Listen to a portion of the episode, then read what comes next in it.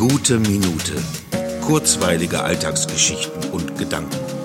Mein Name ist Matthias Hecht und jetzt geht's auch schon los. Oberhagen, Dahl, Rummelow, Dahlerbrück, Schalksmühle und dann schon Brügge, allerdings nur der so benannte Bahnhof in Lüdenscheid. Einige Soundchecks und einen negativen Corona-Test später saß ich auf dem Hocker neben Klaus und Christian, den Gastgebern der Livestream-Show. Hinter mir Philipp und Ninja stand am Glücksrad. Zwei Stunden mit jede Menge Musik, Online-Zuschauernähe, Hörerinnen anrufen und von Ninja erdrehten Geschenken für gelöste Rätsel. Es ist die Art von Show, die gerade geht, online, um das am Laufen zu halten, was man liebt und womit man eigentlich sein Leben bestreitet. Voller Freude und Spaß hauen sich ich und du, also nicht ich und du, sondern ich und du, das Duo, über diverse Kameras ins World Wide Web. Zwei großartige Musiker, die zu den Künstlern gehören, die einfach ihr Ding machen müssen. Komme, was wolle. Oft missverstanden als, guck mal, die kriegen das doch immer irgendwie hin, aus der Not eine Tugend zu machen. Geht doch auch so.